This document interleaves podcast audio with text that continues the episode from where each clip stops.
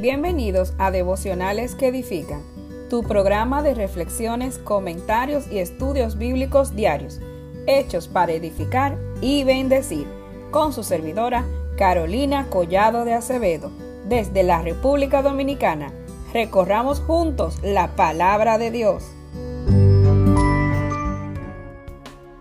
La frase del día.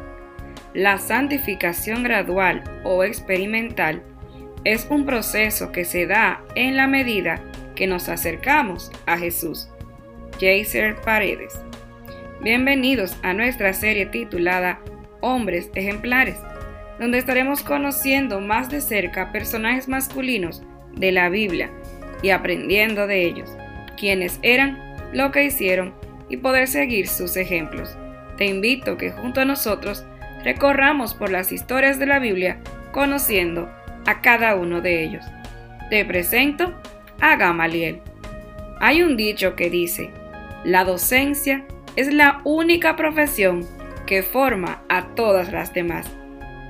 Sé que si te pido que pienses en un profesor de tu adolescencia, infancia o uno que haya marcado tu vida para bien, te llegará a tu memoria aquel que fue dedicado en su labor, el que fue más allá, más allá de la pizarra o de una clase, el que además de enseñar la materia asignada, con su vida te dio ejemplo y muchas veces fue tu consejero y alentador. La profesión de docente es algo maravilloso. Es aquel profesional que tiene en sus manos la responsabilidad de enseñar, de moldear al niño, al adolescente y al adulto en cada etapa de la formación. Un maestro marca la vida del estudiante, sea para bien o para mal.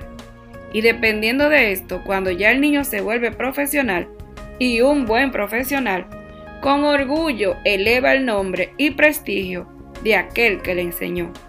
Puede ser fácil recordar cuando has tenido un buen maestro, un buen enseñador.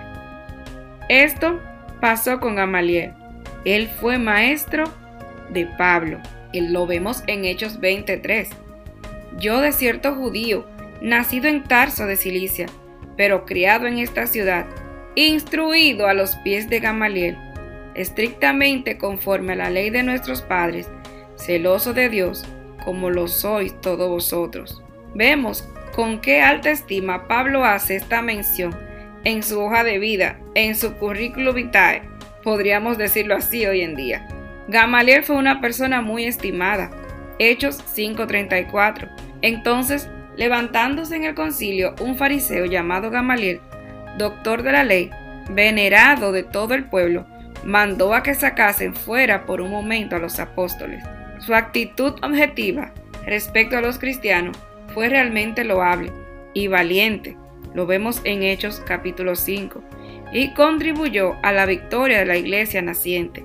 Entre las tradiciones cristianas consta que Gamaliel aceptó la fe cristiana y permaneció como miembro del Sanedrín, con el propósito de secretamente ayudar a los cristianos. De acuerdo con Focio, fue bautizado por Pedro y por Juan, junto con su hijo y con Nicodemo. ¿Sabes? Nosotros estamos llamados a predicar la palabra de Dios, a hablar de ella, y lo que hables de ella debe ser lo correcto, pues estás enseñando la palabra de Dios. Y si lo haces de manera incorrecta o distorsionada, no solo el oyente estará en un error, sino que tú estás mal usando la palabra. Es muy importante que un maestro enseñe lo correcto, y más un maestro de la Biblia. 1 Timoteo 6:3 dice, si alguno enseña una doctrina diferente y no se conforma a la sana doctrina, las de nuestro Señor Jesucristo, y a la doctrina conforme la piedad, está envanecido, nada sabe y delira acerca de cuestiones. Por esto debemos tener mucho cuidado con lo que enseñamos. Santiago 3.1 lo dice claro. Hermanos míos, no os hagáis maestros muchos, sabiendo que recibiremos un juicio más severo que sea una sana doctrina y no solo palabras bonitas. Hay una frase que dice, la educación no es llenar un balde, sino encender una mecha. William Butler. es que mientras enseñamos la palabra a los demás, quieran más, quieran conocer más de ella. Y si no es cristiano, que quiera conocer al autor, a Cristo, y aceptarlo como su Salvador. Mateo 13 nos habla de la parábola del sembrador. Dice así, aquel día salió Jesús de la casa y se sentó junto al mar. Y se le sentó mucha gente, y entrando él a la barca se sentó, y toda la gente estaba en la playa.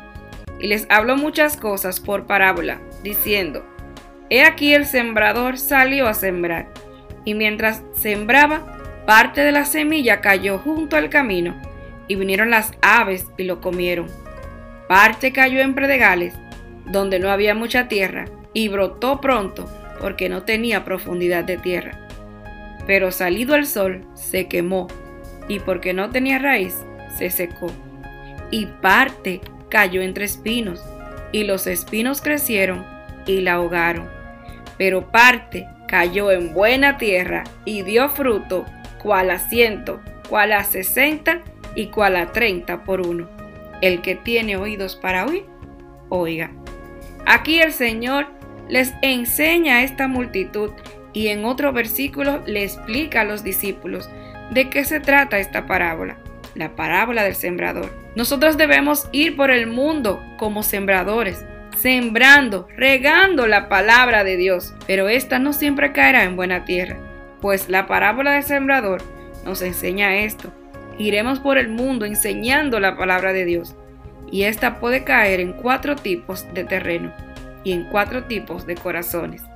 Los cuatro tipos de terrenos son los de junto al camino, en pedregales, entre espinos y en buena tierra. Los oidores de junto al camino son las personas que le enseñamos, le hablamos de Cristo. La toman para sí, pero cuando viene un problema, son arrebatadas. Los oyentes de la tierra pedregosa. La parte cayó en predegales, donde no había mucha tierra, y brotó pronto, porque no tenía profundidad.